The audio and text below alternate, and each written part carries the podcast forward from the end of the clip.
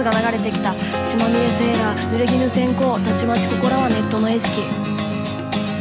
危ないですから離れてください。そのセリフが集合の合図なのにな。バカ騒ぎした奴らがアホみたいに取りまくった。冷たいアスファルトに流れるあの地の何とも言えない赤さが綺麗で。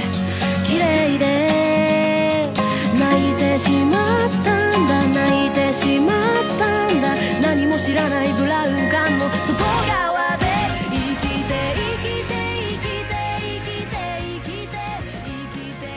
大家好，这里是展开讲讲的第七期节目，今天依然是我们三个人，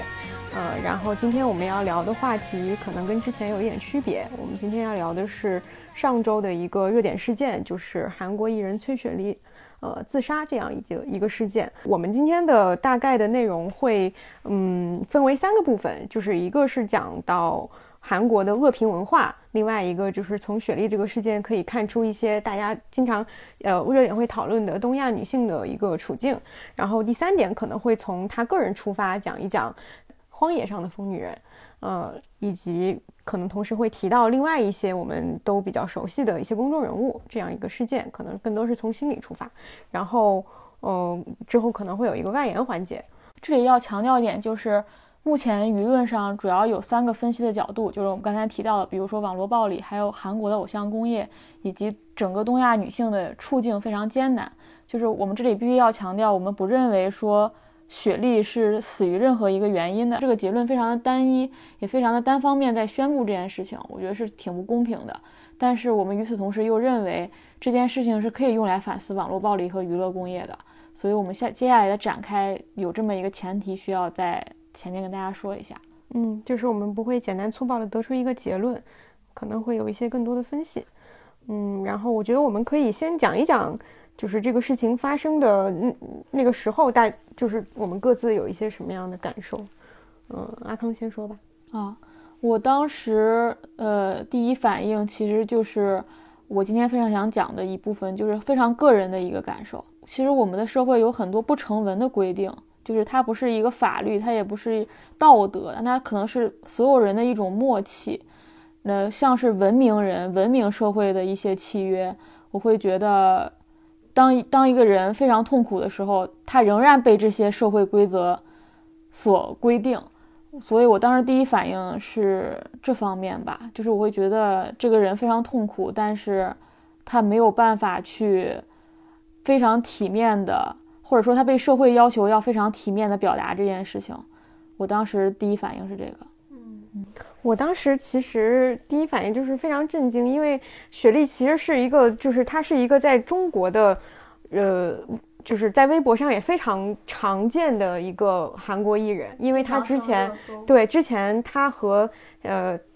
他之前有一些就是比较出格的行为，在国内也有很多媒体在报道这件事情。然后我我当时看到这个事情以后，第一反应是去搜索了一下以前的这些娱乐新闻里面报道他任何争议行为的时候下面的评论，就是这些评论都是非常的苛刻的。这件事情就是，而而所有就是有，我当时发了一条微博以后，有很多人点进去这些。说出曾经说出苛刻言论的人，他的微博，然后他们第一条就是在为雪莉哀悼，或者说觉得很可惜，或者说觉得说，甚至有人会觉得说啊，网络恶评害死了他，但是他没有想过自己也曾经在一条雪莉的微博下面说出一些很过分的话。就这个事情，我觉得是，嗯，从事情发生之后的很多后续的反应，是比这个事件是更，嗯，更更值得去。注意的吧，当然这个事件本身它是一个非常悲剧的事情，但是后续所有人的对雪莉的死的反馈都让我觉得这个世界非常的，呃，虚伪，有一点这个感觉，就是大家都是在借着这样的一个事情去表达自己想表达的观点。嗯，王老师可以说一下。对我其实呃感受最深的还是他去世之后，就是网友的一些反应，包括南韩网友的反应，尤其是这个他死了之后。那天网友发起那种网络净化运动嘛，就是说把学历的相关的搜索词换成特别好的，就是类似于这种东西。我觉得，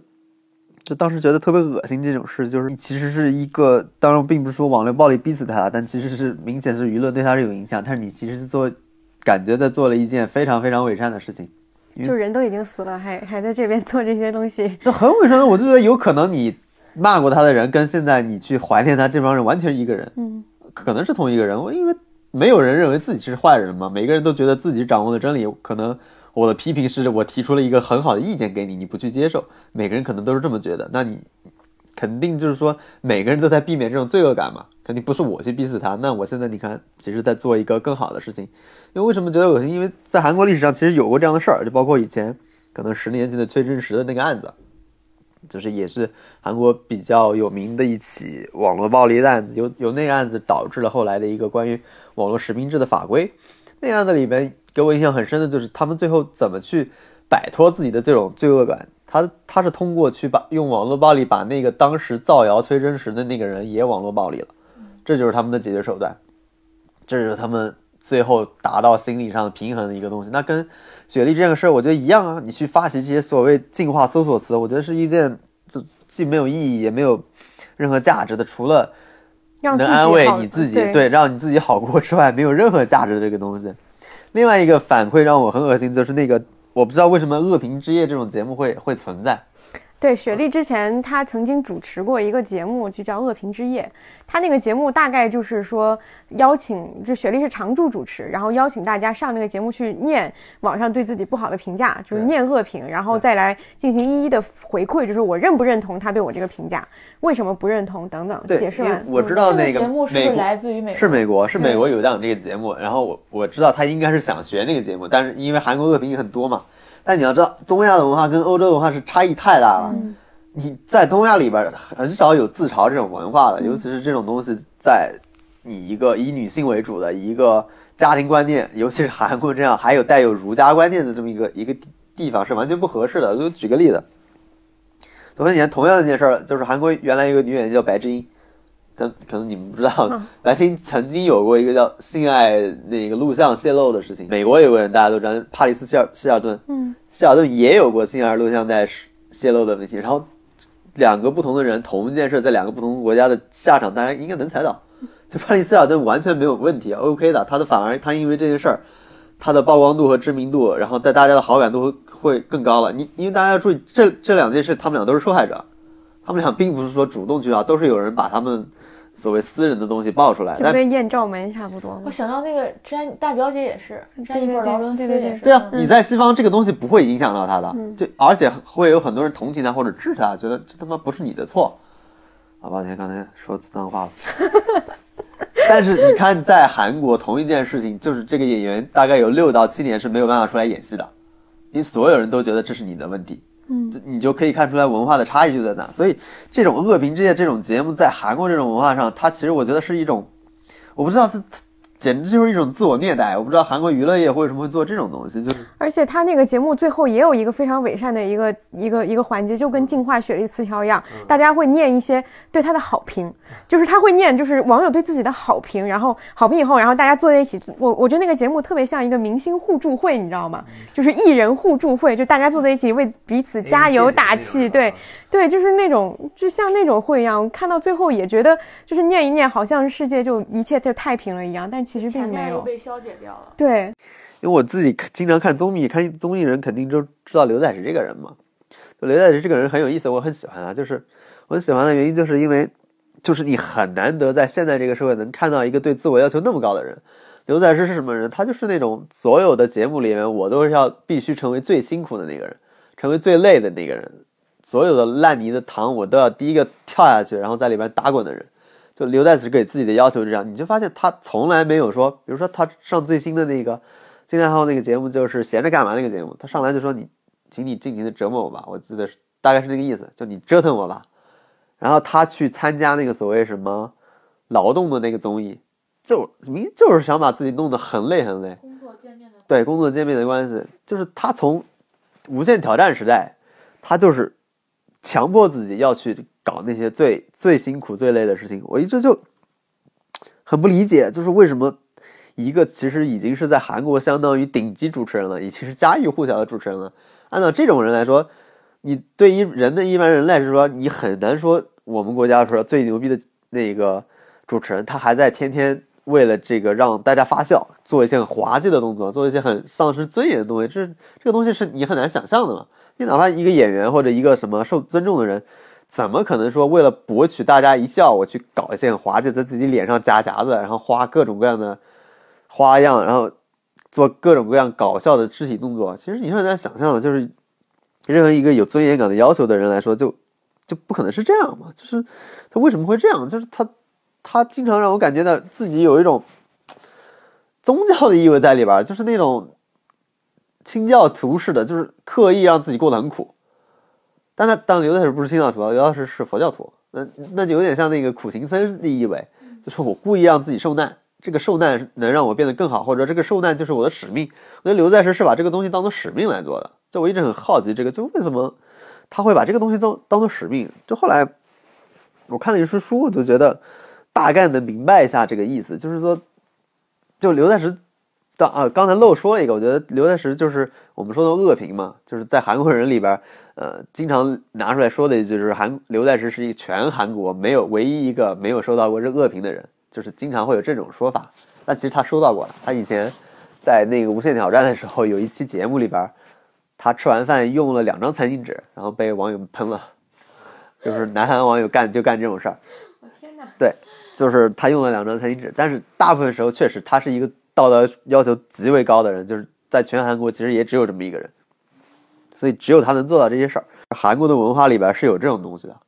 就他们对道德感的要求，他们对于这种，呃，对于人的这种你的追求正正确，对这种正确，对于某种达到某种标准的要求，它就是非常非常高的。所以你就发现这背后的原因，可能并不是说只是一个单纯的说因为。网络暴力或者什么东西，就像全世界一样的，有有各种各样的网络。但是韩国韩国人，因为大家平时关注这个圈子很多嘛，你能发现他的网络的恶意是给你的感觉是更强的。就我们就就想去研究他为什么屁也吹得很厉害，然后对网络暴力也很强。这个就是我觉得最有意思的地方。我就觉得我最后后来发现他们之间是有关联的。为什么他们吹彩虹屁能吹得那么那么厉害？为什么韩国的韩剧？能拍的那么梦幻，其实跟他们的民族性格都是有关系的。所以你就发现，就韩整个韩国人，他的文化里边有一种非常非常极端的情绪。后来我去看，我就看了一些书，我觉得很好，很有意思。因为有一个韩国学者忘了叫什么了，但他写本书叫《恨奈怨流》，就是基本上是把韩国人根子上的东西写出来。我觉得后来看了那个东西，我就明白了，就是。简直像韩国版的《菊与刀》，有点像，我真的有点像，真的是那个民族性的东西。就为什么那个人说的关键就是为什么是恨？就是说，韩国人的那种恨不是我们说的那种仇恨，就说我们是打倒日本帝国主义那种仇恨，他是有种发狠的那种，他是有，但他那种恨是无处发泄的，就是那种那种恨是无法化解的。比如我们是可以我们化解了，其实就是因为我们打败了日本人。嗯，但韩国所有问题就是。他已经被殖民了，就是这个国家，他们所谓的恨，就是你打不过日本，你已经被殖民了。其实你已经接受了日本的统治了，你在里边是毫无作为的，你的你的苦难已经达成了，你你在你是一种没有办法打倒他，只能接受这个政权，在这个政权下活，它是一种非常屈辱的、非常带有耻辱感的这么的一个东西。嗯，这就所谓的恨。所以就是说，嗯，就是说那个，比如那本书里面就会说，还有提到怨嘛，怨就是。大部分的韩国人其实就是对于这种压在你心头的这种压力，其实他没有办法化解，就是他要么想寻求报复，但是找不到报复的对象；要么就是说这个报报复的对象太远了，你根本就没有办法接触到他，所以这就化成了他们心头的一种压力，就没有办法化解的压力。但是说，比如说韩国人如果能找到某个对象进行报复，这个这种感觉就叫怨恨，其实就是那种更宽泛的东西。但是怨就是说我能找到一个人，呃，进行报复，这个东西就叫怨。所以，你就发现，这个是有意思的地方，就在于他已经不是个体层面了，就是因为韩国人遭受的那些挫折，就是他已经成为一种我自己觉得像是一个整个民族的 PTSD，就是整个民族，你可以说是创伤，嗯，就是他们在整个的这个，因为这个民族从历史上，这个国家从历史上就不断的被入侵，然后不断的反抗。然后最终，其实，在日本的日日日本殖民阶段打，其实是达到了一个顶峰。然后后来又遇到那个韩半岛的事件，他们不停的就是被人赶来赶去，然后驱逐来驱逐去，但是又没有办法去完成这种心理上的恢复，就是始终有一种耻辱感。所以他们，所以那个人说的话就是韩国从未有过真正回击的机会，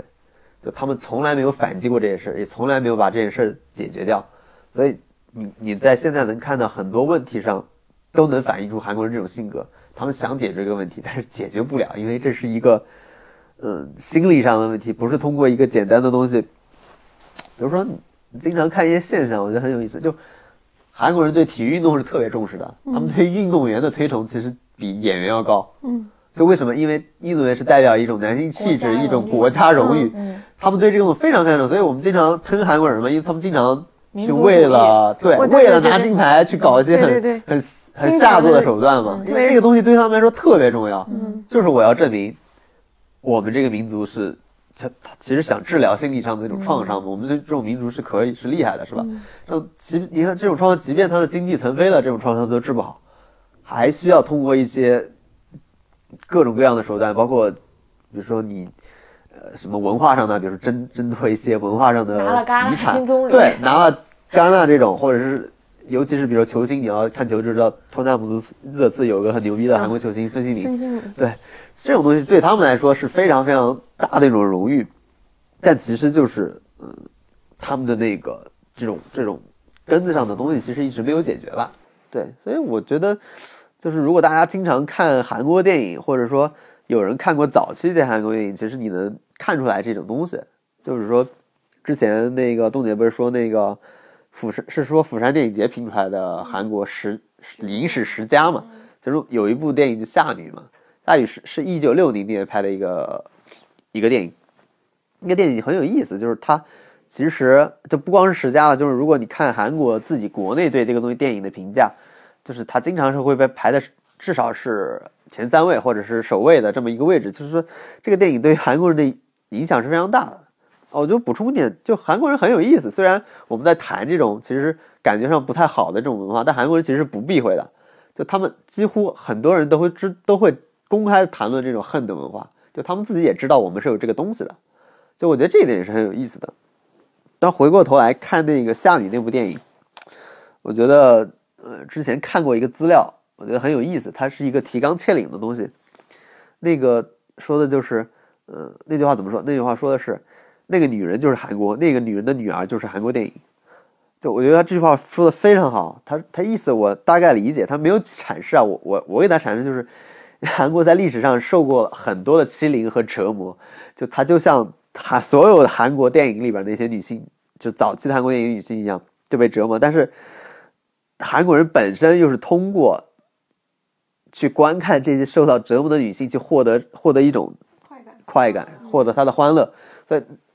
我理解他的意思就是说，本身韩国就像这个国家，就像受到折辱的女性一样，但是韩国的电电影拍的就是又是这些女性的女儿，其实这种是一种反复的循环吧。但是真正有意思的说，给我感兴趣的说，那个电影其实，呃，真正有价值说，他写的并不是女性的生存嘛，可能跟康老师说后来说的聊的女性的观点不一样，他其实是在聊男性。就我刚才说的，为什么韩国那些受到挫折，他的民族性，其实我觉得很大一部分是男性气质已经受到了贬损了。就是你看《像你》那那个那部电影，那部电影其实啊，到时候康康老师可以聊一下，你好像看过那个翻版对吧？对我，因为因为那大概我说个大大概剧情嘛，就是其实是说的是一个经济上无能的男性，就你可以待会待会仔细说一下，就是你发现。呃，韩国五十年代、六十年代，可能甚至到七十年代，电影的特质就是韩国要么经，就是那些主作为电影主角的男人，要么经济上无能，要么性性无能，反正都是各种无能男性，然后同时面对好几个女性的故事。就为什么韩国人一定要拍这种故事？就你会发现，那个时代的男性非常非常惨，就他们刚刚从殖民主义里里面摆脱，解放没多少年，然后。立马你的国家就分裂了，分裂成了两个国家，然后到了六零年代，大家稍微对韩国历史了解，就是朴正熙执政，就是一个强人政治，一个军人执政，然后其实是很压抑的一个东西，所有人都对那个政权不不满，但是没有在那种暴力的情况下，你又没法反抗，就这种情况下，你会想象整个韩国的那种儒家和男权的文化已经被摧毁了很多了，就是你首先你作为一个。男权的社会，一个儒家社会，你的国家已经被已经被别人占领了。首先，这个东西已经从根子上摧毁你的这种男性气质了。然后到后来，你你自己国家建立之后，又是因为强势统治，你没有办法反抗，你其实你所有的韩国男人心里都会产生那种羞耻感。当然，这个不是我说的，只是那个作者会这么说。他们怎么去解决自己身上的这种羞耻感？那从韩国电影那个时期韩国电影就能发现，它是从女女性身上去去解决这个问题的。它其实就是大家聚到一块儿，通过羞辱女性的方式。因为夏米那部电影其实说的是一个勾引男主角的一个保姆的小保姆故事，然后他的女主人公其实是一个比较正常，然后兢兢业业维持家庭生活的这么一个角色。其实。这种电影就是说，让男的一方面觉得我还有魅力去吸引这些这些女性，另一方面从道德上就去批判这些女性。其实他是达到这个目的的。男性其实写了非常多类似像放荡的女性，非常多，嗯，非常多，所以导致了其实不仅男性在在羞辱女性，女性本身也在羞辱女性，所以其实是一个双重的羞辱在这里吧。就是说，我为什么提到这个？我觉得很像就是。大家只定了一个靶子，因为你无能为力。你在其他的上、国家的大事上、政治上，你在任何一个能发挥男性气质上的，没有无能为力。你你所做的事。唯一做的事儿，你就指定一个女性的靶子，然后我们每个人来攻击她。攻击的理由就是伤风败俗嘛。我想起，就是他确实有一个非常强烈的，是说我们想要证明我们自己的一个态度。就是我我你，无论是在韩国自己的就是文化输出上，还是说，哦，我我前一阵去那个庆州的那个博物馆嘛，它等于说是一个非常。历史算在韩国比较久的一个博物馆，他都要强调说，我这个钟，我这个佛像，我我的佛像的特别之处是我跟中国的钟是不一样的，我跟日本的钟也是不一样的。然后我的佛像跟我虽然是印度那边流过来，但是我跟印度佛像也不一样，他都要强调一些哪怕是非常微小的区别，他都要去强调这个东西。就还是有区别。我我刚刚想说的是，是不是他们这种恨的这种情绪，王老师觉得是在比如说六十年代的这个时候，是因为那个时候的情况是最极端的，所以表现是最明显的。呃，我觉得是的。就从至少从比如说流行文化或者电影文化，那说那时候流行文化其实就是电影了，因为大部分人觉得这个，比如说六十年代就是之前朝鲜战争打完之后，大家觉得我们应其实我们的国家正式建立，我们应该迎来一个新的生活了嘛。其实你没想到是一个强军人统治，一个更为，一个是一个，并不是一个民主社会到来，其实更压抑了。其实那个我觉得状态，我觉得就是三种创伤的叠加到一块儿，就是殖民加上韩半岛分裂加上朴正熙的统治，其实是一个三重的创伤压在韩国当时身上。我觉得，我觉得那个时期，你从电影的规模、类型和数量来看。大部分都是女性电影，就是金启勇当时拍《夏女之丸》是三是应该是女性三部曲，还有个叫《玉女》，还有个什么忘了。还有《夏女二》好像。对对，全是一基本上是一种类型的东西，所以他你就发。虽然名为女性，但其实讲的是男性。就我理解，对我觉得他完全不关心女性的，他根本不关心那些东西，他关心的就是他不关心女性的身中呢，他也不关心女，他只是说我。想找到一个靶子，找到了一种一种大家可以讨论的东西，是而且大家是在这种环境下唯一能够唤起所谓的父权、所谓男性的这种权利的这么一个东西。你的权利无非就指责女性不道德嘛，所以你就发现很很很有意思，就是说你发现恨的人很容易陷入到一种集体的狂欢，这种集体的狂欢就是那种无意识的一种寻欢作乐的东西。就是你发现一个人已经没有希望了，已经没有不知道怎么去摆脱这种耻感的时候，他就会陷入另一种极端。那我就完全放弃自己，我就追寻那种最纯粹的快乐。这就是韩国人。就刚才我们说，为什么恨的对面就是心？就是韩国的恨与心的文化，就是其实就是一个硬币的两面。所谓心，就是呃我们所说的性质，其实就是性质，是韩国人总结，就是其实就是快乐。他们追求的那种快乐。你看韩国为什么经常你能看到喝酒喝多的人去唱歌啊？就是说，我们从韩剧里边看到，他们经常要续个两三摊，就是两三轮才才结束，就就是性所谓的性质嘛，就是我要性质。所以你看，他们的这个解药就是这个东西。你你你你想，这个民族的耻感到这里，你只有两种方法，一种方法就是你彻底的爆发出来，所以韩国的自杀率其实也是全世界最高。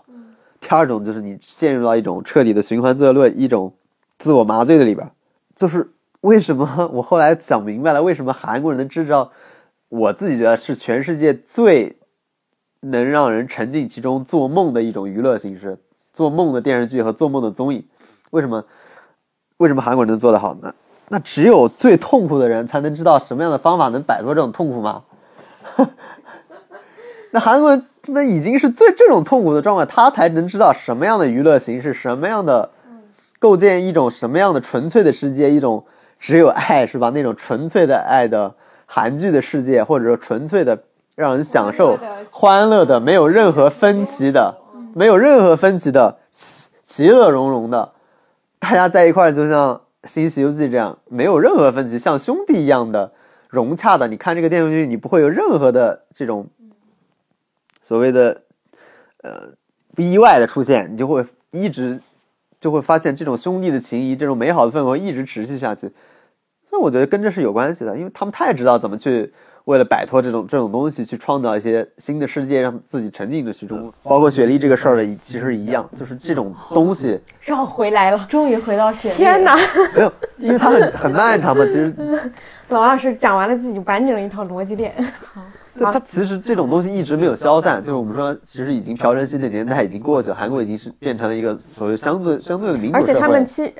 七八十年代经过经济腾飞了嘛？对，但你发现他以一种更更为隐蔽的形式，他不会说我们现在还拍下面这种东西，我们直接骂荡妇了，是吧？至少是一个文明社会，也有女权的东西，也有女性主义的东西。但是从本质上来说，这些东西没有改变。就你当时骂下女，跟你现在那么多的网络暴力去骂学历一样，而且甚至我们能从上面看到非常多的相通点，这个东西就没有变过。那还是那几套嘛，所谓的荡妇羞辱，对女性的羞辱，对于你个人私德的指责，所以这些东西唤起的都是什么？无非是你证明自己的存在感，证明自己的价值，自己作为这个呃，王老师像写了一个论文，对，嗯没有，因为这个我早就想说了，我就 对我今天想的是，哇，今天这这个前面这信息量，感觉可以做十期的韩国相关节目。经常不是说过，但他把我很多嗯原来没想明白的地方给串起来。一会儿我可以分享一下我的听后感。因为我一直就想，因为我很喜欢刘在石这个人，因为他跟我太不一样，我我就很想了解他。其实我如果是能采访他，他是我最想采访的一个人。我就很很不理解，就是为什么一个人需要这么努力活在这个世界上，而且基本上是一种放弃尊严的这种。你你已经获得了极大的成功了，你已经可以去享受你的成功所带来的尊严的东西。哦，我理解，就是这个其实是有一点像是你不知道他的目标在哪儿，他的目标就是正常人的目标就是我到了一定的层级，我到赚够了一定钱，有了一定的名气，那我就应该过更好的生活，或者说对，但是留在啊对你让我想起我当时看那个工作见面的关系，我当时写了一句豆瓣短评，嗯我说每次看到刘在石，我觉得这个人要当韩国总统了，对就我老有这种感对觉。，但他又不是那种我为了当韩国总统，我来。那个姿态非常像。啊，是啊嗯，那就是韩国人最高的到，就是最高的一种要求的东西。之前还有疑惑，就是为什么韩国电影那么残酷，但是他们的韩剧和综艺又那么温暖？就韩剧和综艺好像都制造一个很温暖的东西，但是电影经常会写一些社会写实的东西，非常极端的两个东西。就为什么在同一个娱乐工业里边能生产出两种截然不同气质的东西？但你发现它就是本质上又是韩国两种文化的反应，就是他们俩之间没有那么大的分歧。对，就是当你遇到过那么大的痛苦之后，你必然要沉浸到那么大的欢愉之中，才能摆脱这种痛苦带给你的我刚才说的所谓的羞耻感，所谓那种沮丧感、那种茫然感，不知道这个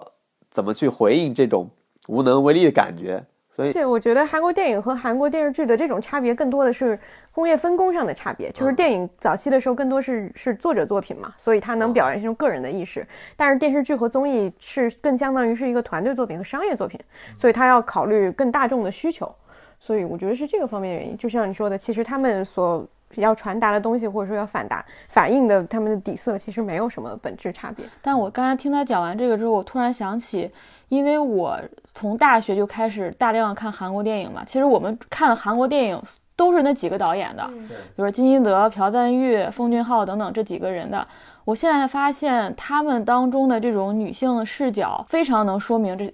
刚才王老师说的那些问题。就可能以前我没有把这些串联起来，但是现在我突然觉得这几个导演之间，他们作品当中的这种女性凝视和借女性为靶子，然后来表达为什么？因为他们很多人都会里面有涉及到情色的部分，涉及到母亲的部分，或者有一个明确的女审视的女性的对象。我现在突然好像明白说为什么会这样。然后关于关于夏女那个，我觉得也是一个非常好的例子，是在于我刚才你现在在豆瓣上搜夏女会有两个版本吧，一个就是我们刚才讲到一个一九六零年金启勇这个版本，这个版本就是影史上非常经典的版本。然后它其实进入我们比较年轻一代的大众视野，是因为那个马丁斯科塞斯，我们都知道一个导演，他非常非常喜喜欢这部电影，然后他就筹资，然后修复了这部电影，然后在。二零一七年的戛纳电影节算是重映，但是后来就是韩国人又翻拍了这个一个版本，是在二零一零年，然后是全度妍，呃主演的。然后我其实是我，呃把这个把这个版本看了一遍，本来你是能非常明显注意到这两个版本的那个差异是非常大的，就是他们在艺术艺术水准上。然后现在我能更加清晰知道这种差别在哪儿了，就是。它的原版当中人物是非常丰满的，它基本上是呈现了你不同阶级、不同身份，然后不同性别在那个时刻的社会心理。因为那个六十年代是韩国算是从一个儒家文化在进就现代化的一个过程。但是你看新版的时候，它因为把它放到了一个现代社会，就是二零一零年，就两千年之后的一个现代社会的一个环境当中，它就失去了这个底色。所以它你在里面你会发现全度妍那个角色，他其实是。它就是原版当中，比如说一个女性，她会有多个面，A 面、B 面、C 面，但是她在新版当中，她就会把这三个面变成三位女性，哦，他会写的非常的单一，会把人物写有三个女性啊。新版当中这个夏女其实是有一老一少，是这两个角色其实是原版对应原版当中的一个女性，嗯，所以这这两版我就觉得大家如果真的要去看的话。你要去看六零年代那个版本，因为你看完这个一零年的版本，你没有，你只能看看到各种关于女性的欲望符号。你们有没有有时候做一些事儿的时候，你可能是无意识，就是你不知道你为什么要做那件事儿，但是你当你有足够信息量的时候，你才能把你做的很多事情给串联起来。比如说，我在这次我们录播课前，我突然就走在路上，我突然就想查一查李沧东他电影里面的女性主义视角，是因为我就是注意到这个。金曲勇的这个夏女，然后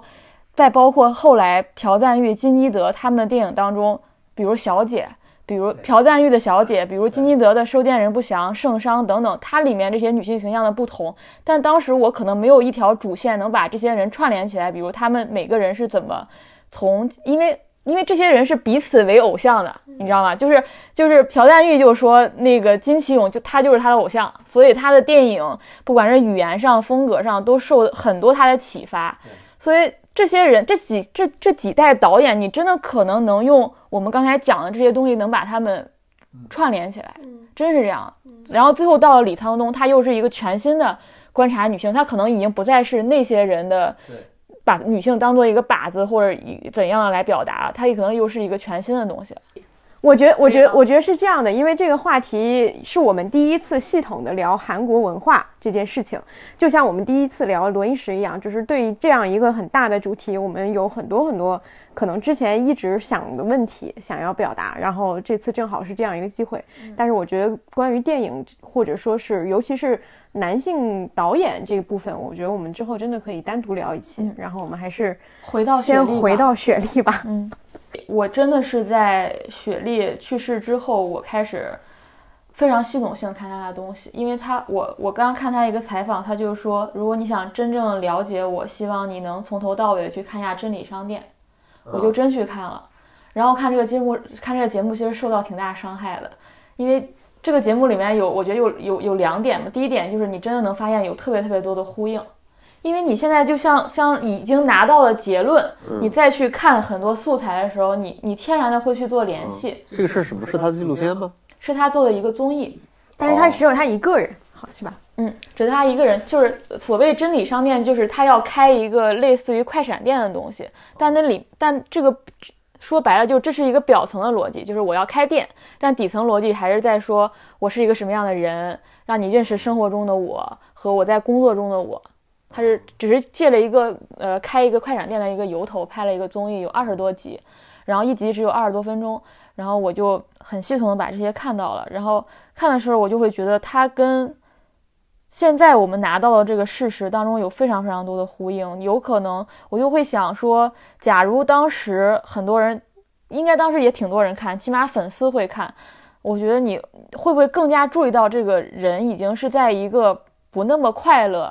然后挺在受苦的一个状态当中。比如说，他就提到说，他很小时候就有社交恐惧，然后非常严重，但是他也知道自己心理上可能存在一定的问题，但他一直都没有吃药，就是生生的，就是扛下来了。然后他也他也提过说，他经常戴着耳塞躺在家里，然后能整个思考一整天，然后同时他会说，我内心知道我现在想的这百分之九十九的事情都不会发生，但是我就要。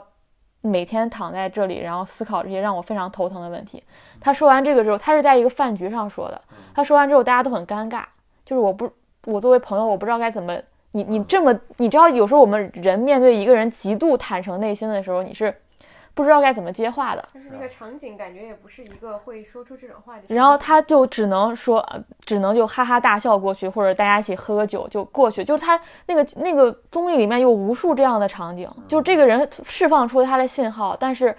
由于尴尬或由于这个场合不对，没有人知道该怎么接话。然后。他还有一些那个视频是像这种，都是有一个摄影机在拍嘛。还有一些是他的纯自拍，就比如说他睡觉前，他就拿着摄像机就开拍 vlog 一样，自己对着摄影机说话，不是语速很慢，然后表达能力很差。然后你如果有一点点心理学的背景，你就知道那个人不是一个正常的状态，精神状态的。就是我会再包括他在里面展示了很多他的画儿，后来我也去专门看了，他有一个专门的 ins 账号，就是放他的画儿。你看那些画的时候，我当时就会想，你把这些画交给一些咨询师，他一定能从中读出些什么的。就是咨询疗法当中本来就有说你要通过一些艺术疗法，就是你画画或者你沙盘，你你你摆出一个什么东西，咨询师是能够根据这个东西来解读你的心理的。就是我看那个记那个综艺的时候，我经常就觉得有太多这种跟我此刻知道的这个事实去呼应的一个东西，或者说这个人当时的状态非常不好的东西，就是。这个东西让我非常受伤害，就是就是这个人那个时刻已经表达了很多，但是没有人去非常在意这一点或者注意到了这一点。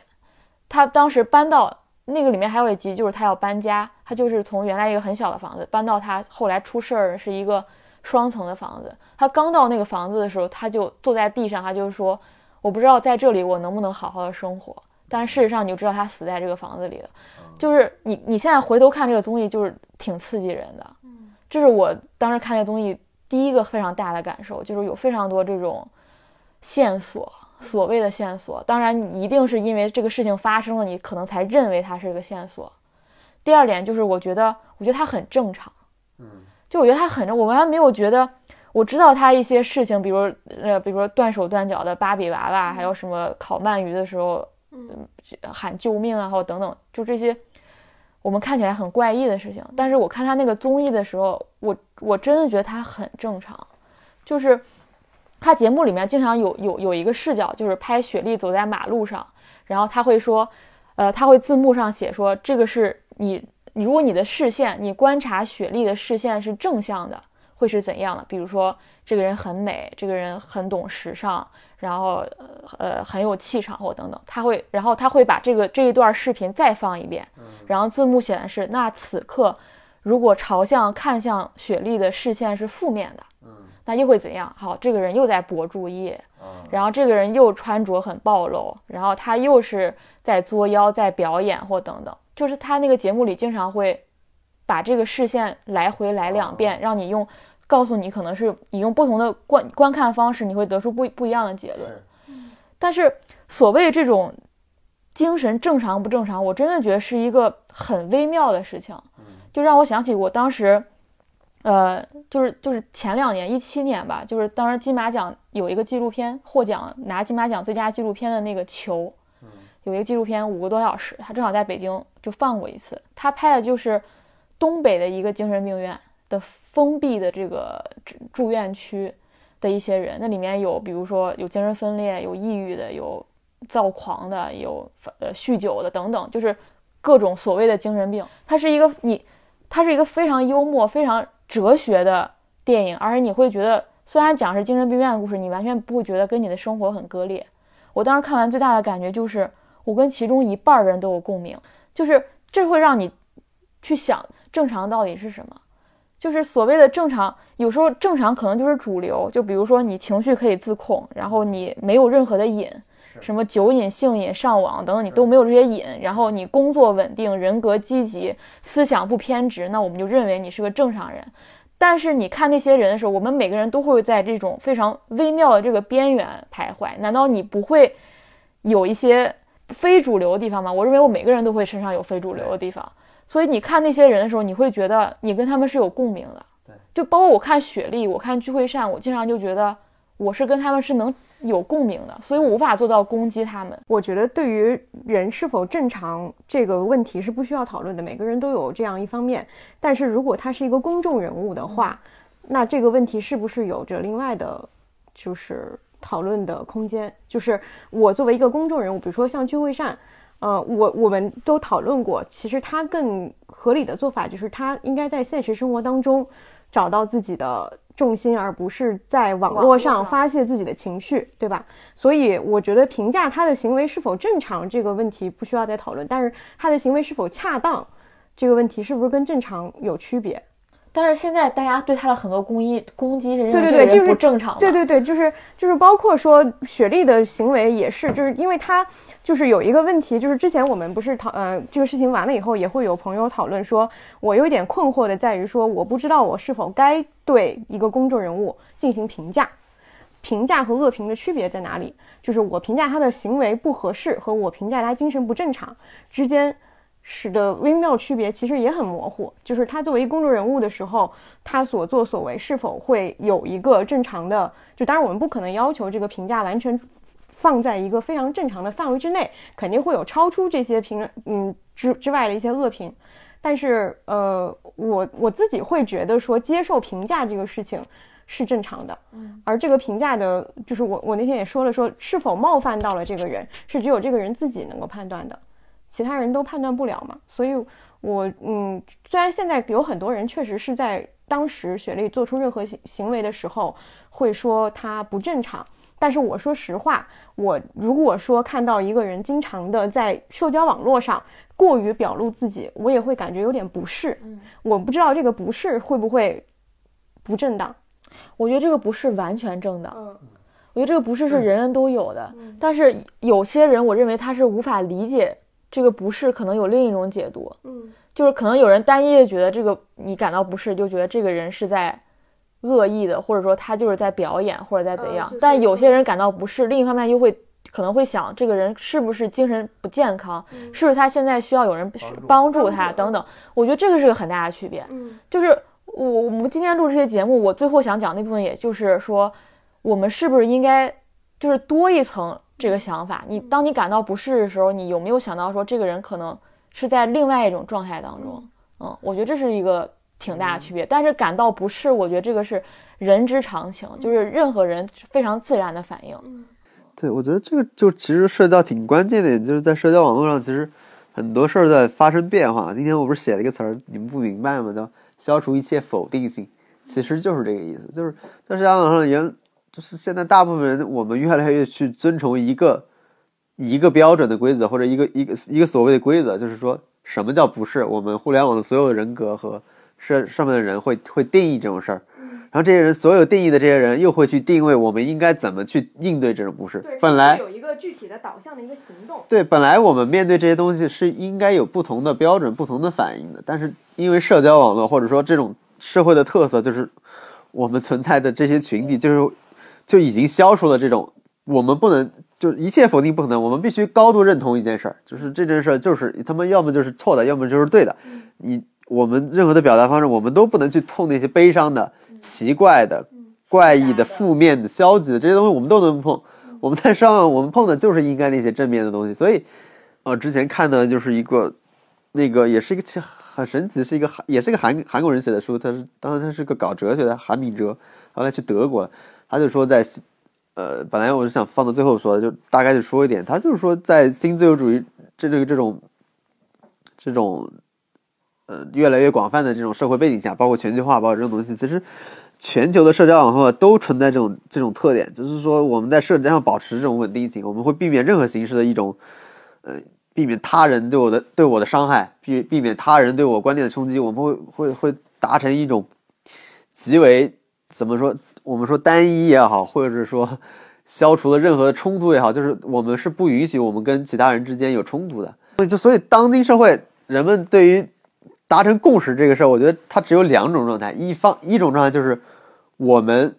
就是就很容易走极端嘛，就比如说我们因为一个问题的矛盾，导致我们对你整个人的矛否否定，这就是我觉得现在网络上最为普遍一个东西，就是因为我们对一个问题有冲有有分歧，导致就是我们你就是傻逼，你就是傻逼。基本上就是两种状态，要么就是我们达成共识，我们所有的意见都是一致的，我们就是非常好的朋友，就是我们在所有的社交上都有这种稳定性，我们就是所有都是最好的，我们就是罗云石最牛逼，罗云石没有缺点，我们才能成为朋友。一旦我说了一个什么事，说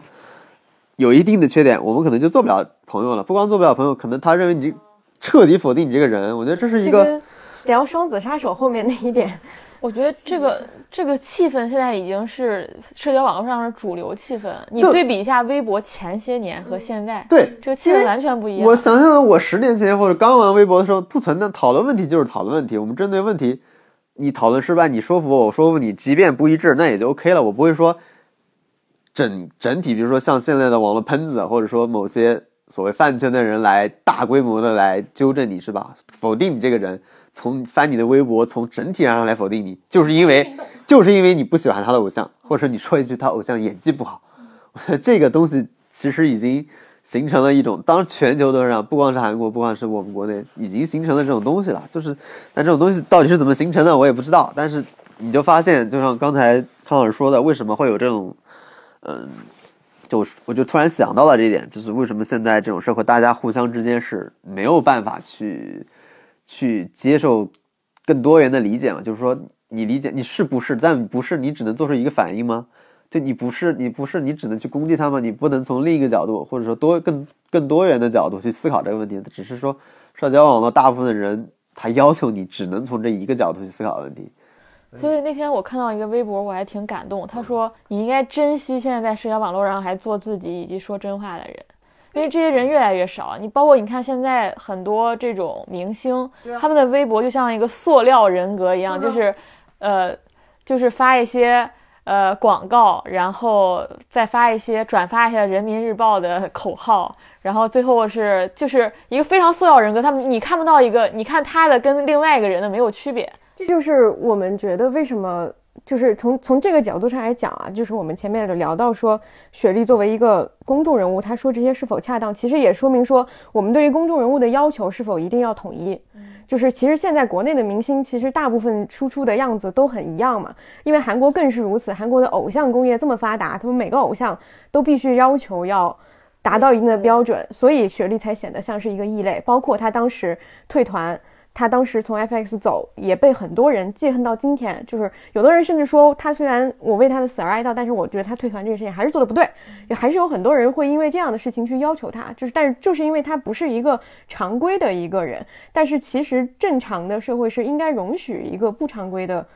公众人物存在的，它存在的意义就是告诉你。我记得那个《恶评之夜》里面，他第一期就说了一句话，就是那个主持人问他说：“你希望别人怎么记得你？”他说：“我希望别人看到我就会说，哦，还有这样的人。”嗯，就是他，我觉得他就是一个这样的存在。那，刚才杜姐说这个，突然想到罗英石说他喜欢一个艺人，他觉得艺人为这个世界提供的东西是信息量。就一个艺人越有意思，就这个人提供信息量越复杂。越多，那我觉得，那现在很多明星如果变成千篇一律，那他其实提供的是最单一的信息量。但如果一个艺人他能做自己，他有很多方面，比如说他微博可以发各种自己的心里话，或者他的一些小趣味等等，那他其实就是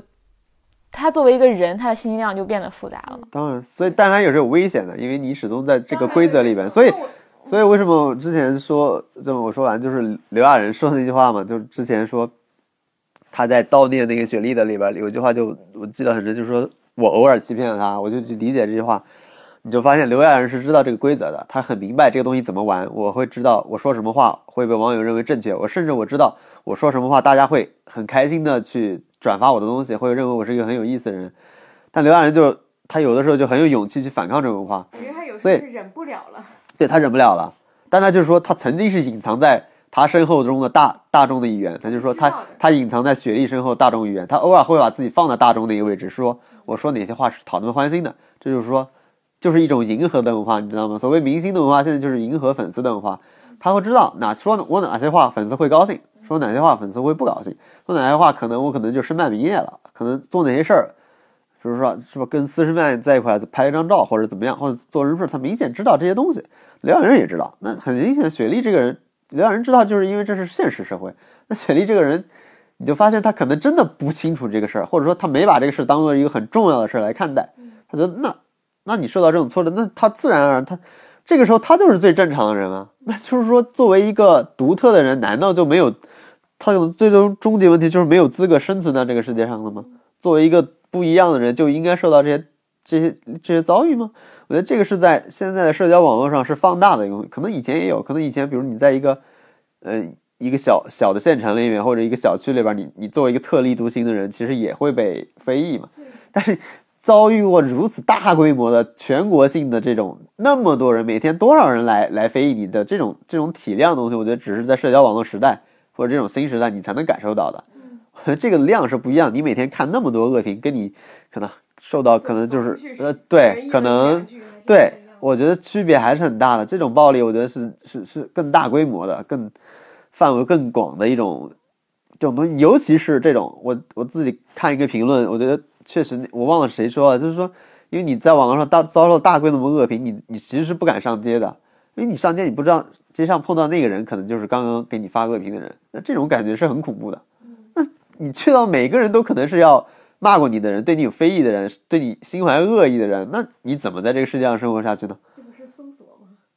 是搜索，是不是有这个感觉？我突然对刚才说这个，就是我我还因为这个播客重新看了一遍搜索，因为那个也是很早的电影吧，一。零七年还是一零年，反正挺早。那个那个时候才刚刚高圆圆和赵又廷的定情之作，刚开始人肉搜索，刚开始人搜索，所以那个时候陈凯歌就就做了个热点。那我认为他去讨论这个议题本身，我觉得是 OK 的，但是我觉得他整个论证过程以及结论都是错误的。嗯，就是我非常不喜欢这个电影。当然，这个电影大家留下最深刻的印象就是高圆圆在里面。非常的美，但是我觉得他是用美消解了这种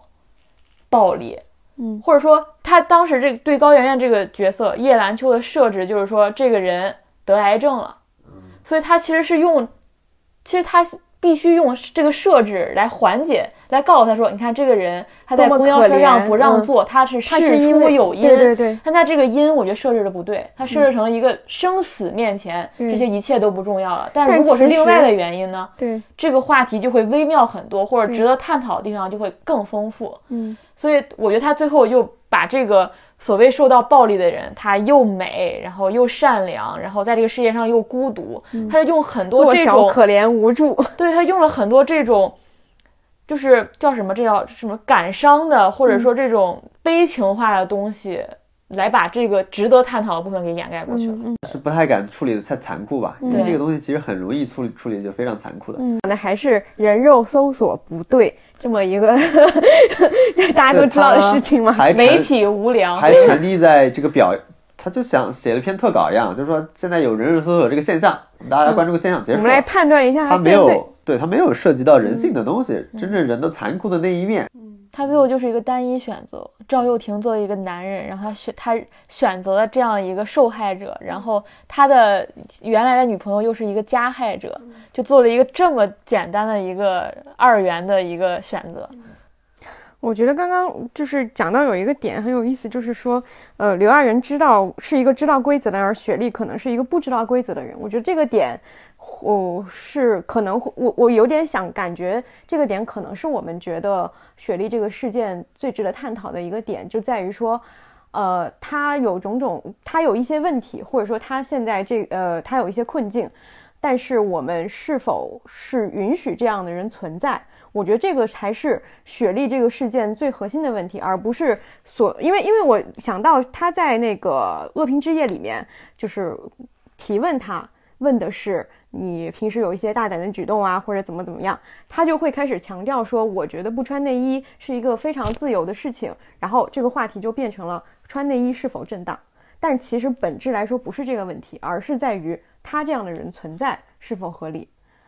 因为我看到就是学历这个事情出来之后，有很多人都开始继续在讨论跟女性相关的一些问题或者怎么样。但是其实我觉得对他这个人来说，最本质的就是我们应该承认他这样的人存在是合理的，而且我们甚至在一定程度上是应该去鼓励他的，就是这样一个本质的问题。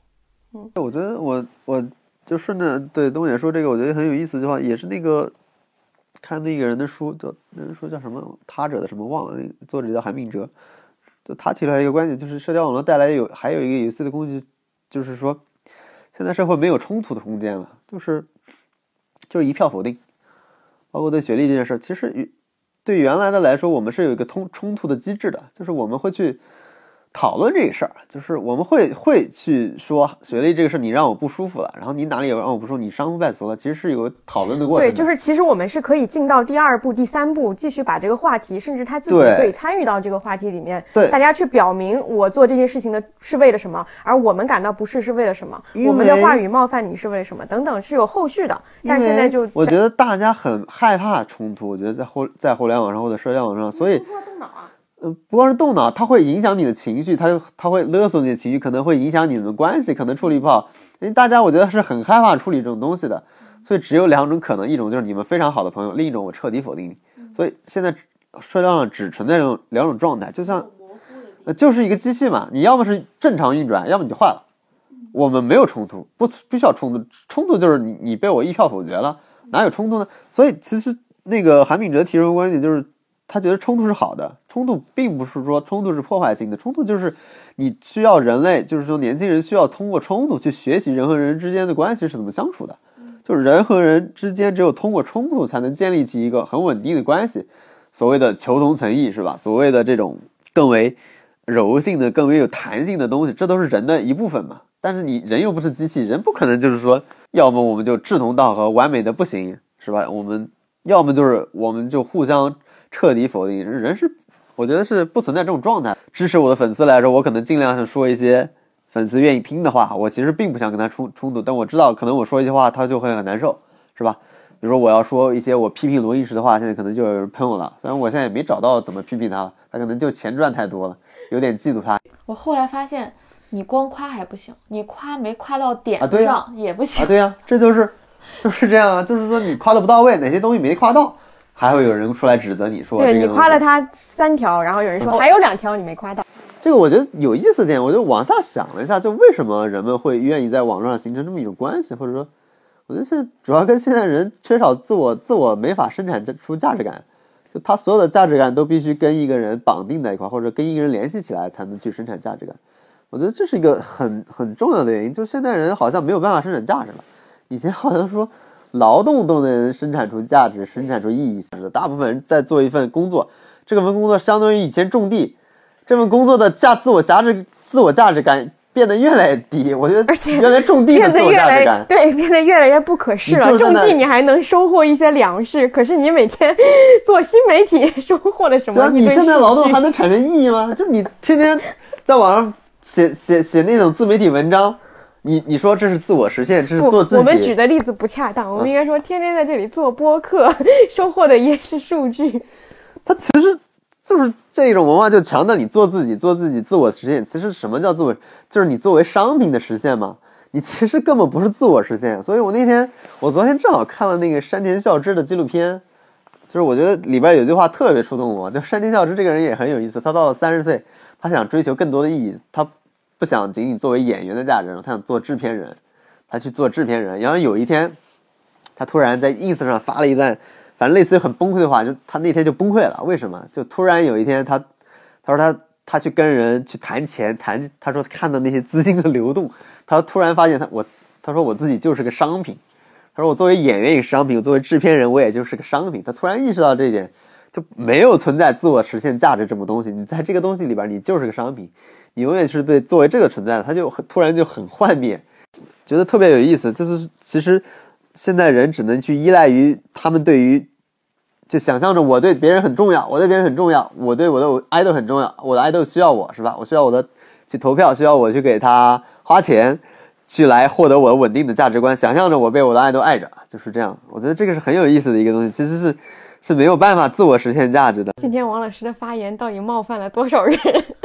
就是刚刚在王老师讲了，其实是非常重的一个呃韩国人的一个特性之后，其实我觉得能解释很多很多的事情，包括我们在讨论学历的问问题的时候，我们也会讨论到呃韩国女性的处境，包括说呃甚至会甚至会延伸到说东亚三国，因为一直都是放在一起讲的嘛，所以东亚三国女性处境等等这样一些问题。然后我在呃看一些资料的时候，其实很有意思的是，我会发现确实韩国女性的处境是非常非常差的。而且它差到就是说，等于说它有很多数据都能反映出来，比如说他们，呃，女性的就是工资收入是男性平均薪酬的百分之六十到七十，呃，以及他们在就是一些比较高的职位，甚至说是政府官员或者说是呃高管这样一些职位上，女性占的比例是整个发达国家当中最低的，呃，有很多这样的数据都能够反映出来，他们的女性真的是呃在一个非常压抑的。状况下生长，包括我今天看到一个新闻说，八二年生的金智英今天上映嘛，然后嗯，在看过的，就是他们有会有那个打分的那个那个网站，就是说已经在在看过的人里面打分都比较高，而且男女比例是比较均衡的，都打了比较高的分。但是在没有看过的人也能打分的一个网站上，就像豆瓣，你没看过你也能去打。呈现了非常强的比例差异，就是女性给这个电影打的分都比较高，它是十分制，我记得女性打的高是八分还是多少七分以上，男性的平均分只有一分。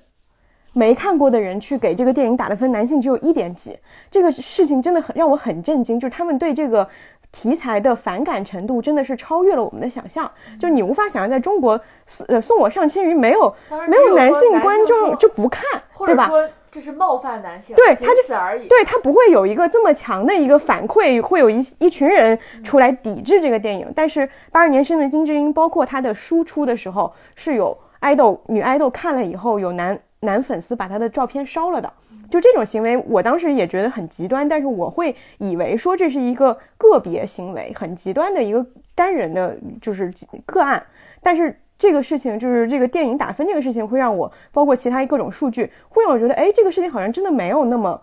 就是我们想象的那么少，它真的是一个集体的一个行为，女性受到的呃压抑或者说她们不公正的待遇，真的是已经到了一个不得不反弹的地步。包括就是我看到说，九四年以前，韩国对于就是性侵暴力这样的行为，它定定罪定的都是贞洁罪，就是说这个东西它。强调的不是女性受到的侵犯，而是女性的贞洁受到了破坏。是后来就是有一个叫金富男事件，我不知道这个跟那个金富男杀人案是不是有关系，可能是一个原型，因为她也是一个女性，从小受到了一个好像是她的亲人的侵犯，然后她长大以后把这个人给杀了，然后但是这个案子在当时全韩国引起了非常大的一个反响，所以他们为此修改了这个法案。之后就变成一个正常的性侵犯罪，包括说反堕胎、堕胎有罪这件事情，也是今年的四月份这个法令才被废止的。就是有很多很多，呃，我我因为我记得我之前去年的时候，因为去年爆发了非常多韩国女性上街游行，所以我当时在微博上看到了很多这样的图片，我会觉得，哎，韩国女性很厉害，我会觉得她们很敢于去去伸张一些东西。但是我没有想到的一个点是，她们之所以要。到了走上街头去反抗的一个地步，就说明现实生活真的是已经很差了，所以才逼得他们不得不去做这样一些行为。我包括我，嗯，刚刚王老师说的他们的电视剧、电影里面呈现出来的东西，我们会喜欢。也有一个点是我经常会注意到的，就是他们在很多的电视剧里面都有平权意识，包括经常请吃饭的漂亮姐姐，她有讲女主角下班以后陪上司喝酒。就是不让他感到不适，包括去年有一个特别红的一个网剧叫《敏感一点也无妨》，它就讲女性在现实生活中遇到的各种，就是可能会让她不适的一些性骚扰或者说一些词词语，这些东西它在里面都有呈现。几乎所有我们看的韩剧，只要是现代题材，只要讲到职场，包括卫生，包括呃，就是呃很多很多这样的题材，它里面都会有这方面的反应。所以我看的时候，我会天然觉得，哎，韩国的这个。嗯，性别意识很强，他们这方面做得很不错。他们的呃大众的传播的这些文化作品里面都有体现这个东西，但是却没有想到，正是现实已经非常差，所以他们才会反复反复的去强调这个事情。我觉得这个点也是可以可以说是有一点跟刚刚王老师说那个呼应的，就是正是因为已经压抑到了一个程度，所以它反弹的时候表现出来那个东西才非常的强。心和恨一线之隔。对对对对对，因为我刚刚有想到，我也看到有一个词，就是有点像心和恨。他有一个人形容说，韩国人有一种像他们像铝锅一样，就是热的时候非常热，然后迅速就会变冷。他们就是像一个很很很很奇怪一个材质一样，他们对所有东西就是呈现出来的，一定都是他们已经深深受痛苦的一个部分。嗯，我觉得这个点是可能在说到韩国女性的这部分的时候，呃，会跟我们所感受到的不太一样的，就是有一些真的有，因为我们太多时候都在夸说韩国的影视作品怎么怎么好，怎么怎么进步，但却忽视了说他们有一个非常现实的一个环境。嗯嗯，刚才栋姐说这段，我还想补充一下，就是我还挺推荐八二年生的金智英那本书的。我觉得那本书最特别的地方，不是在于说类似于金福南杀人事件这种有点奇情或者一个非常类型化，就是比如说有惊悚啊、恐怖这些素材在，他写的是最日常生活的东西，就像比如现在。问你，那你作为一个女生，你在小时候有没有经历过，比如说父母重男轻女等等？你可能一下子无法，你可能一下子无法告诉对方说，我确实经历了很严重的重男轻女。你可能没有那么强烈的一个事件，但是八二年生的金智英，她讲的正是这种日常生活当中非常微小，可能够不上一个具体的事件。你作为一个女性，你在这种生活当中所感受到的这种。并不那么愉快和并不那么舒适的一些体验，因为他写的都是别人的下意识，他不是一个明面的上来跟你说我们不招你，我们不喜欢你，我你是女生，我们拒绝你。比如说他说的是妈妈会要求女儿去当老师，因为觉得这个工作很安稳、很安定，适合你。但是他就会反问说，那你会要求弟弟去当老师吗？你不会要求他去做一个安稳稳定的工作，那你为什么要求我做这样的工作？就是类似这样一些非常细微的事情，它都是人的下意识。不是说我真的要把这个东西，因为没现在这个社会已经很少有人会承认自己有重男轻女的观念。对。但是其实他这本书里面写的都是我们潜意识里对这个事情有不同的判断。但是你能看到这样一本这么轻微的书，它都不是房思琪，它都不是控诉，它只是在讲这样一个事实，都受到了这样的抵制。嗯，他就就是男性就会觉得这是对他们的冒犯。嗯，其实这种。更残酷啊，因为你面临的对象可能就是个好人，对，所以这是比你设定一个具体的坏人，比如那种性骚扰的上司或者是什么咸猪手的那种地铁，他更不一样。就你你你的家庭成员可能就是一个很善良的人，但是因为这种文化或者整体这种无意识的动作，然后给你造成伤害，你又不能说是。是吧？你怎么去跟他去让他去理解这个事儿是不对的？对哦，这个事情其实是很困难。对，让我想到，就比如说，呃，房思琪的《初恋乐园》出来以后，大家有一个固定骂的对象就是李国华，对吧？就是他那个原型，就是所有人无论男女，你都可以骂这个人，因为这个人是禽兽。但是八二年生的金智英没有一个明确的你可以骂的对象，这个是跟刚刚哎又合起来了，就是他没有一个靶子，没有一个明确的你要去站队的东西，所以让人难受了。但这个东西才是对的嘛？这是这是我们大多数人的生活，我们没有经经历过所谓的极端事件。对，但这个东西就是日常它就是需要你去思考这个背后的东西是什么了。这个背后到底是你你韩国人的父权的东西，你不正常的文化还是什么？你如果就像我们刚才说的，你永远网络暴力，就是你把那个实施网络暴力人再暴力一顿，这个事儿就结束了，那永远不可能去解决这个事儿的。所以这个书我觉得。他确实是触动到一些东西，才会有这么多人反对。如果只是一个标准靶子，那我相信很多男性也会赞同这本书。就是那就是渣男嘛，我是好男人呀，那就是有一个很恶劣的男性的，那我也会去控诉他的。这个是没有意义的嘛？这件事儿，他肯定会所有的男人都会说他是这样的，但我不是这样的，他是少数，但大多数都像我们这样的人还是很很好的，很正派。他会以这个解释，但是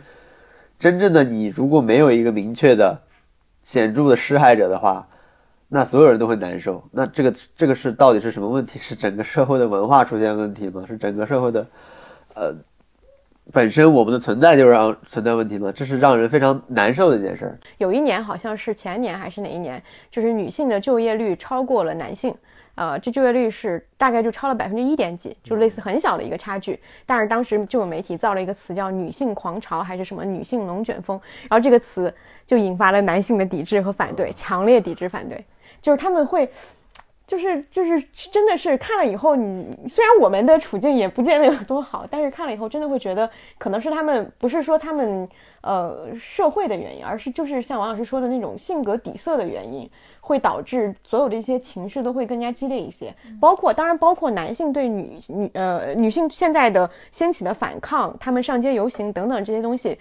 肯定也是有很激烈的部分的，所以他们两边的这个表达情绪的方式都不是一个相对平和的方式，而是只能采取一些激烈的手段，打低分、上街游行，类似这样的手段去去交流。嗯嗯，这当然不是一个正确的方式。嗯，我最后还想聊聊那个，我给它起了个名字叫《荒野上的疯女人》。我想聊这个话题，倒不是说。是因为，比如说雪莉出来之后，我们说什么东亚疯女人又多了一个或怎样，而是因为刚才我们也提到了，呃，这种网络恶评以及现在社交网络这整个状态，为什么我们会非常趋向于单一的结论？然后我我我觉得这一部分，我觉得可以提出一些那个解决方式吧，或者说我们每个人可能能打开我们同理心的一些方式。那其实最简单的是，如果你有过自己的亲身经历，当然我并不希望每个人以这样的代价来来建立所谓的同理心，但我觉得生活当中有一个很重要的二手的建立共情的方式，就是你读过类似的小说，你看过类似的电影，那你有可能就可以多想一步，你就知道说这个人此刻的这种疯狂的状态，可能只是一个必经阶段，或者说是一个混沌的状态。对，所以我当时就。觉得所谓的疯，就一个人当他陷入疯狂的时候，他很有可能是在受苦。我我觉得我们每个人都有过受苦的经历，所谓受苦的经历。那我觉得一个在正在受苦当中的人，他为什么会混乱呢？因为我觉得他有他有两个，他有几个比较核心的逻辑。比如说，我觉得你正在受苦当中，你非常纠结的一个问题就是，问题之一就是本质上为什么世界上会有这样的悲剧？就是为什么我会感到痛苦？那我觉得第二个，他们。就是任何受苦的人会纠结的一个逻辑，就是好，既然世界上有这样的悲剧，为什么会发生在我身上？就是究竟是什么原因，我做错了什么，会导致说这件事情发生在我身上？其实我们很难把一个当一个事情发生，比如说你遭到了恶评，你很难用一个纯粹的偶然性来解释，你会总觉得想要找到一个因果解释，尤其是这个因果解释一定是自己需要负责的。我们每个人都倾向于有一个自责的一个。因果的结论来解释这一切，这是我觉得为什么一个人他遭受到一些痛苦的时候，他会陷入到一种很疯狂、很纠结、精神状态很不稳定的状态。因为每个人都会在这几个逻辑当中疯狂的打转。雪莉这个事件出来之后，我们也正在纠结的还有一个，就正在大家还在讨论一个人，就是具惠善嘛，因为他经历了这个。感情的破裂，然后离婚这件事情，他也是在社交网络上状态给人感觉很不稳定。今天说了一番话，明天又写了一番话，然后后天可能又发了几张自己的自拍，说自己走出来了，不爱这个人等等。他呈现出一个状态是非常混沌的。你能发现这个人好像每天他的精神状态都处在一个不同的状态。那我当时我我对他。非常能理解他这个状态，是我看过一本书《那不勒斯四部曲》这个小说的作者，他非常早期的一本一本一本小说叫《被遗弃的日子》，他现在还没有中文版。然后我是因为工作原原因去读的这本书，他其实讲的就是一个女生，她整个失去爱人后整个丧失的过程，她就是整把这个丧失的过程用了一个非常漫长的、非常工笔的手法把它整个写下出写了出来。然后如果你看过这本书，你非常能能理解具惠善他此刻处在感情的哪个阶段，或者他他在走出这个丧失或者说这个离婚的过程当中，他现在的情感状态到了哪一步？你好像因为你读过这个小说，你知道说在这个过程当中他会经历破碎，然后接近发疯、歇斯底里，然后再慢慢的重建自我这个全过程。对，你就更，它就比悲伤五阶段更复杂或者更具体一点。所以，如果你有过这样经历，或者说你读过这样小说，你可能就会能够理解，因为人在经历一场外部伤害的时候，重要的不是那个外部伤害，不是说这个人离开我了那个本身，而是你内在的自我一定会受损。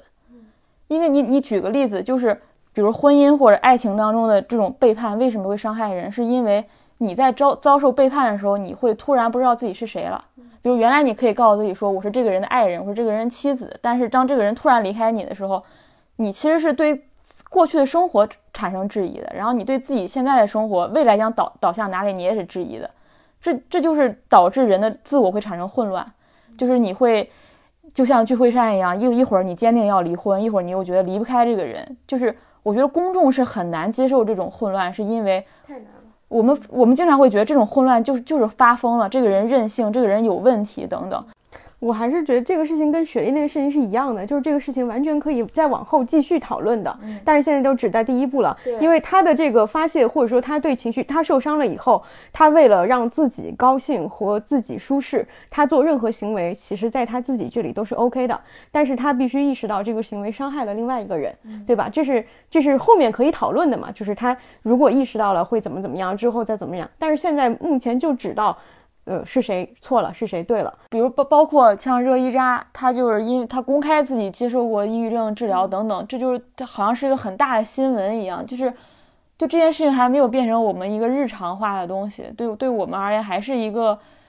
很猎奇，或者或者说，现在其实抑郁症并在我看来不是特别猎奇，但是它现在已经在迅速的，就是它还没有被人承认，就已经迅速的走向了一个大家会认为这是炒作的方向，就是它还没有到中间，就是刚开始大家觉得，哎，这个事情是什么很新奇，没有人得过，到中间应该有一段大家习以为常，每个人都有过这样的轻微的症状，到最后我们会来。辨别说是不是有人在利用这个东西博得大家的同情炒作，但是现在没有中间这一段，就直接跳到了最后这一段了。就因为热依扎这个事情，就前两天我那天发到群里，不知道有没有看到，他有有有一个新的微博是写给黑那个北野武的一封信，对，就是很明显，我能看着他在呃受得得到大家关注之后，他。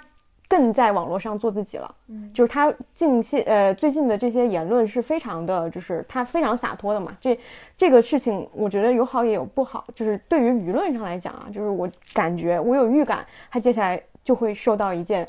被大家批评的事情了。比如说他给北野武写信，就是我身边会有一些，就是我认为是具有普通对正常人对抑郁症患者有同理心的一些人，他们也会觉得这个事情有点博噱头。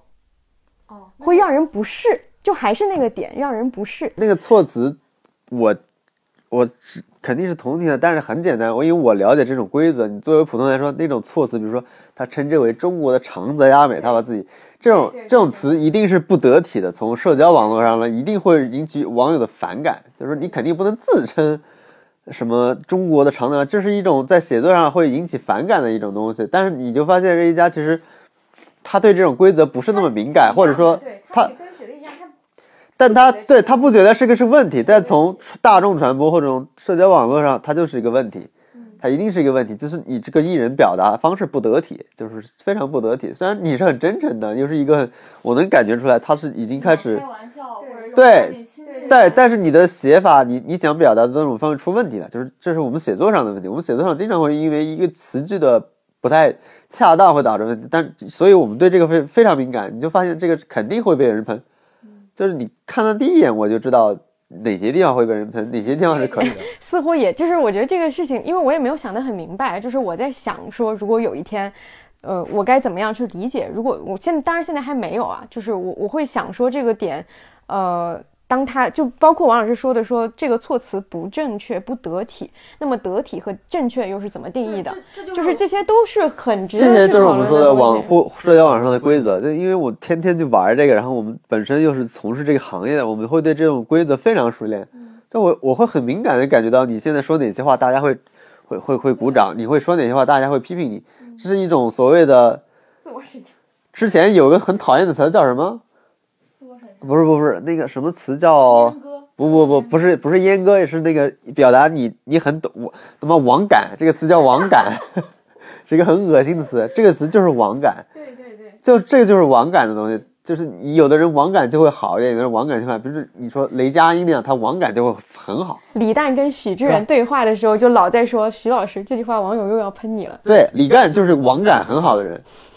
就是他知道哪些话我说出来，你肯定会赞我。然后那些得体的话，我压根就不得体的话，我压根就不不会说。那我私下里肯定会说的嘛。但是我在网络上肯定是说，我觉得最得体的话，他就是网感很好。这就是所谓的那热依扎显然他不是一个熟练的用网络为自己去造这个，或者说他觉得这个不重要，我觉得他更倾向于他要表达他自己嘛，就是对，这就是刚才我们最开始聊到最开始之前就说，当雪莉这个事情出来之后，你第一反应是什么？我第一反应就是这个，就我们社会当中有很多所谓的这种默契和文明人，对，你。应该这种契约。我我第一个反应也也是这个，但我我觉得我跟不一样的区别就是我不会拿这个东西去喷他。我说这个你可能会惹麻烦了，这个东西如果他有朋友，我一定会告诉他，这个东西你可能会有麻烦。这个麻烦不是说你表达自我的不好，只是说你你你你触犯了某种所谓社交网络上的某种规则，可能会给给你带来一些问题。但我绝对不会去说，我因为这个说你这一张你他妈这个表达有问题，因为我觉得这个已经到了一种我自己都难以想象我自己会对这个东西这么敏感的触发，所以我对我印象最深的或者触动最大就是我去看那个韩国综艺，是一个超人回来是一个养小孩的综艺，连那个综艺都会有人喷小孩，我他妈太震惊了。就一个小孩可能抢了另一他弟的一个东西，有啊，这爸爸回来了也有、就啊，会被喷，嗯，你难以想象这件事情。小孩心机重什么什么的，对，小孩会被喷心机重，一个三岁的小孩或者四岁的小孩，仅仅是因为这个，仅仅他做的不符合所谓的社交网络规范，是吧？一个应该照顾弟弟的，是吧？哥哥，或者说他作为正确的做法，是吧？或者一个爸爸哪哪件事没做好，鼻涕没擦被喷，什么就什么都被喷，就是你发现网友他妈什么都懂啊，什么东西脑子里就有一个规则，他好像看这些所有东西就是为了等别人触犯规则那一刻。出错的那一刻他在等那一刻，我来告诉你，对，对，尤其是你要更别说这种节目，你去韩看韩国的美食节目，我的个妈，那就是一个 好了，再说下去，食物政治正确的大课堂啊！所以我觉得你生活在社会当中，就是当然，如果你遵守这些规则，其实也是一种努力，代表着你想生活在这个社会当中，被更多人认可等等，你想融入这个社会。但与此同时，你真的觉得生活在社会中非常非常的累，因为你就要接受这些规则，你就要不断的告诫自己，你要你要体面，然后得体，然后各种行为要。在一个方方框框之内，但其实你又没做什么伤天害理、有有多么奇怪的事情。只能说，大多数人来说是倾向保护自己的措施。就像我们去去 Q 人名的时候，我还拿，我觉得这是很很无聊的一件事情，就去拿那个拼音缩写去代替。我说人怎么都活成这样子呢？就他居然活成，他居然活成了一种正确的规范，每个人都会用它，这是更更荒谬的一件事。就是你回头看这个事是很荒谬的嘛。对学历这个事，它其实你能引发的思考其实是更多的、更广泛层面的。但是我是觉得，可能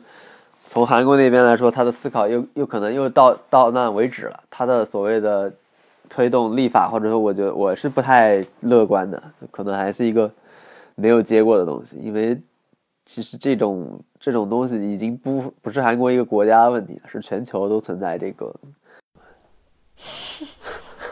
这个结这个结论特别高大上。就是你不知道终点在哪，所以每个人今天聊的不都是一些没有结果的事情吗？网络舆论要怎么解决？我们刚说的这种讨论要怎么解决？没有办法，没有办法。但我真的我觉得最简单就是每个人稍微多那么一点点同理心，嗯，就会好一点。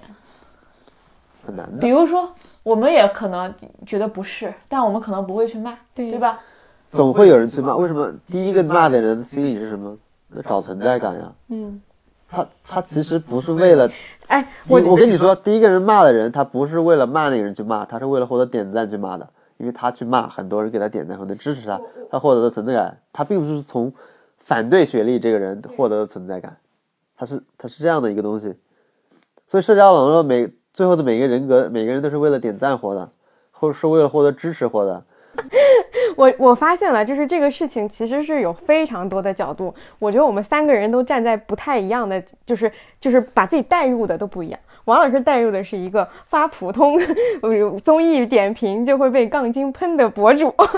我带入的是，如果我的朋友受到了这样的对待，那我会怎么样？就比如说我刚刚说到热依扎那个事情，我会为什么会觉得？就比如说，如果他写了这样的东西，我会告诉他这个东西不对的原因是，我觉得这个东西会给他带来不必要的伤害，这个伤害对他来说是很痛苦，而且短时间内我们没有办法去解决的。所以我的解决方案，他作为我的朋友，我的解决方案是。劝他规避掉这个东西，这不是说这个东西是对或者说不对的，还没有上升到这个层面，只是从实实际操作的角度上来看是这样的。我我我觉得我带入的是这个，然后你带入的是就一家雪莉，呃，聚会上这样他们身处其中的人，对他们为什么会对，就是他们呈现出那样的状态，对他们呈现出这样的状态，而且他们呈现出这样的状态也是合理的，我们应该给这样的状态更多的宽容。我觉得我们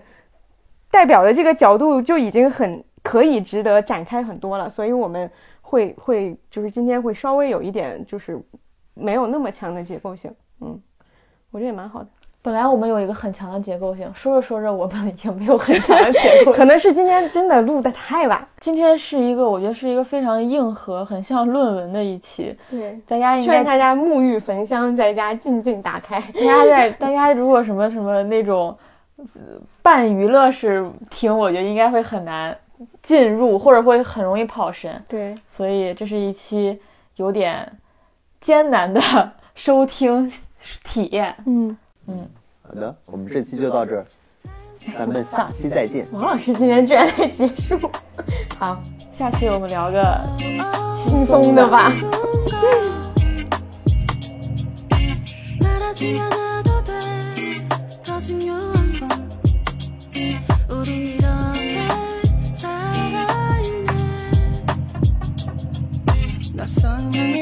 낯 던져두고 어제 기억을 씻어내려 봐도 반복돼 날 잊은 채로 새빨간 핑계 뒤에 숨어 몇 번을 되묻고 되물어봐도 내가 나쁜 건지 아니면 내가 아픈 건지 밤거리를 매매하면서 하룻밤을 기대